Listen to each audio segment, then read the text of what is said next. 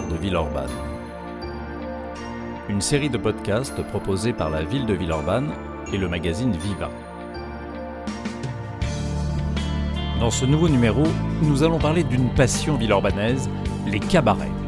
Au XVIIIe et XIXe siècle, les auberges fleurissent en effet à Villeurbanne, comme les jonquilles dans les prés, au point d'inquiéter sérieusement les autorités locales.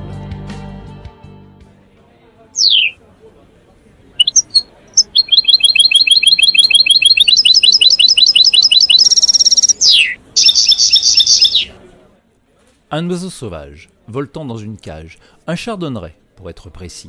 C'est par ces gazouillis que les clients de Benoît Gacon, cabaretier à Villeurbanne dans les années 1780, étaient accueillis. Du moins, quand les clients en question ne faisaient pas trop de bruit, car il y avait foule chez Gacon. Des Villeurbanais, mais aussi et surtout des habitants de Lyon. Depuis l'annexion du village de la Guillotière aux Lyonnais par le roi Louis XIV en 1701, Villeurbanne était en effet devenue la porte d'entrée du Dauphiné, c'est-à-dire la frontière entre les deux provinces, passant au ras des Maisonneuves et de Charpennes. D'un côté, à la Guille et à Lyon, le vin était frappé de taxes et coûtait une petite fortune, alors qu'à quelques pas de là, chez nous, on pouvait boire pour le même prix près d'un tiers d'alcool en plus. Les dimanches et les jours de fête, mais aussi chaque soir, une fois leur journée de travail terminée, les Lyonnais franchissaient le Rhône et se rendaient en masse, par forme de promenade, selon l'expression d'alors, aux Charpennes ou autour de la place Grand Clément, la place du plâtre, comme on l'appelait à l'époque. Les Villeurbanais comprirent vite tout le parti qu'ils pouvaient tirer de ce nouveau débouché commercial, au point que l'on vit pousser des cabarets partout. En 1773, Villeurbanne en comptait 9, puis 14 en 1789 et jusqu'à 30 en 1826, auxquels s'ajoutaient 10 cafés. Pas mal pour une commune qui comptait à l'époque seulement 4000 habitants. Mais je vous arrête tout de suite. Derrière ce terme de cabaret, n'allez pas imaginer des lieux où l'on banquetait en regardant du French Cancan. Ces cabarets d'antan étaient des auberges rustiques, où l'on pouvait lever le coude jusqu'à plus soif, croquer un grand bout de lard, une omelette ou du saucisson, jouer aux boules et refaire le monde avec ses amis ou le moindre inconnu. Benoît Gacon, notre amateur de chardonneret, hébergeait tous ses soifards dans deux pièces de sa maison, où trônaient six tables immenses et une douzaine de bancs.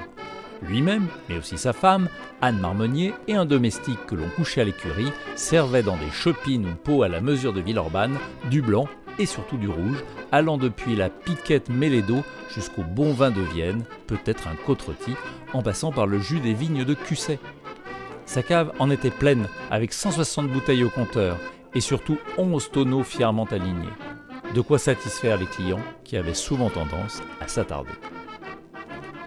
Si la nuit ramenait le plus grand nombre chez eux, d'autres ne décollaient plus des tables, au point de se retrouver complètement sous, beuglant à réveiller les morts. La commune avait beau tenter de limiter les abus, rien n'y faisait. Le 28 juillet 1790, le cabaretier Claude Trux fut frappé de 20 livres d'amende parce qu'il, je cite, donnait à boire à cinq personnages inconnus entre minuit et une heure dans la nuit du dimanche au lundi dernier. Il connaissait pourtant la musique, Déjà en 1737, l'un de ses prédécesseurs avait été condamné par le juge seigneurial de Villeurbanne pour avoir tenu son cabaneret ouvert pendant toute la nuit jusqu'au jour du matin, ayant donné du vin à de nombreux gens qui se sont levés querelles, ayant fait toute la nuit un vacarme épouvantable dont toute la paroisse a été scandalisée. Notez au passage les tournures de phrases et les termes utilisés alors.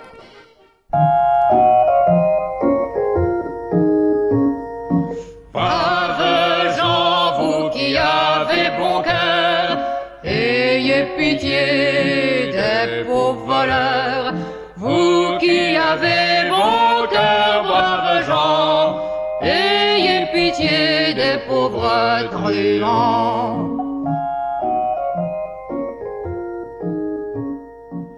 Nous venons d'écouter un extrait de la Ballade des truands, interprétée par Cora Vauquer, une chanson forte à propos, car sur les bancs de ces auberges villeurbanaises traînaient aussi des gens louches, voleurs à leurs heures, prêts à tous les mauvais coups, que ce soit à Lyon ou dans les campagnes du Dauphiné. Tant et si bien qu'en 1791, le maire de Villeurbanne décida d'user de la manière forte. Passé 10 heures du soir, les hommes de la garde nationale entrèrent chez tous les cabaretiers à l'effet de les prévenir de faire sortir tous ceux qui se trouvent rois à boire. Et s'ils n'obéissaient pas, direction la prison municipale. Peine perdue, une fois de plus. Cinq ans plus tard, en 1796, le maire en vint à réclamer l'installation d'une gendarmerie afin de mieux surveiller le hameau des Charpennes, lequel est considérable et représente par la multiplicité de ses cabarets un asile aux malfaiteurs de Lyon, dit-il, et pour arrêter les vols et les brigandages de toute espèce qui s'y commettent journellement. En dehors de ces débordements, les cabarets villeurbanais n'en restaient pas moins de hauts lieux de la sociabilité villageoise.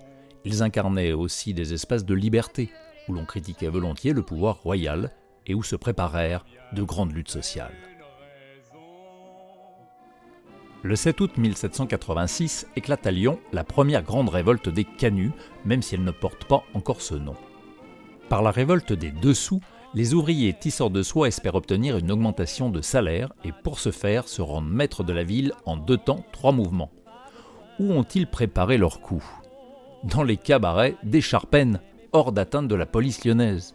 La preuve, ce poème composé à l'époque est en leur honneur. Les canuts, n'ayant pas de vin, aux Charpennes coururent soudain.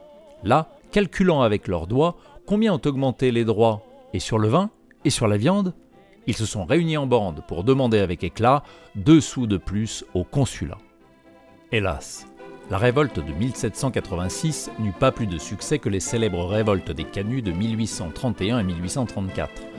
L'armée royale reprit le contrôle de la ville, tandis que les meneurs, ou supposait-elle, furent pendus sur la place des terreaux, dont un piémontais nommé Joseph Dapiano, qui avait eu le grand tort d'avoir été trop souvent vu dans les auberges villeurbanaises.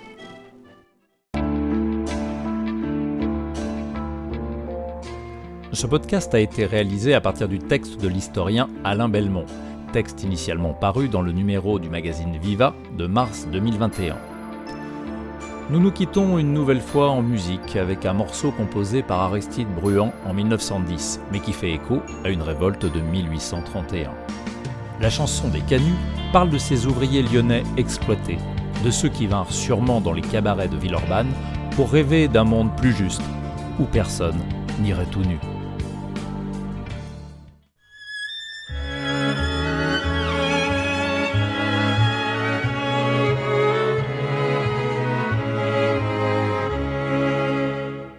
Pour chanter Veni Creator, il faut une chasuble d'or.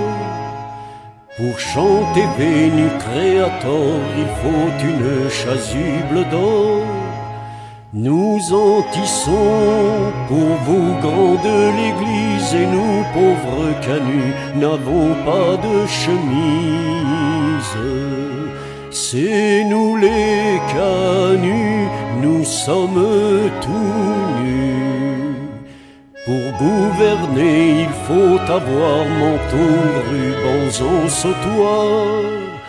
Pour gouverner, il faut avoir manteau, rubans sautoir.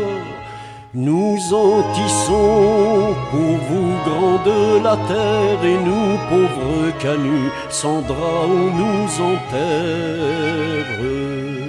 C'est nous les canuts, nous sommes tout nus.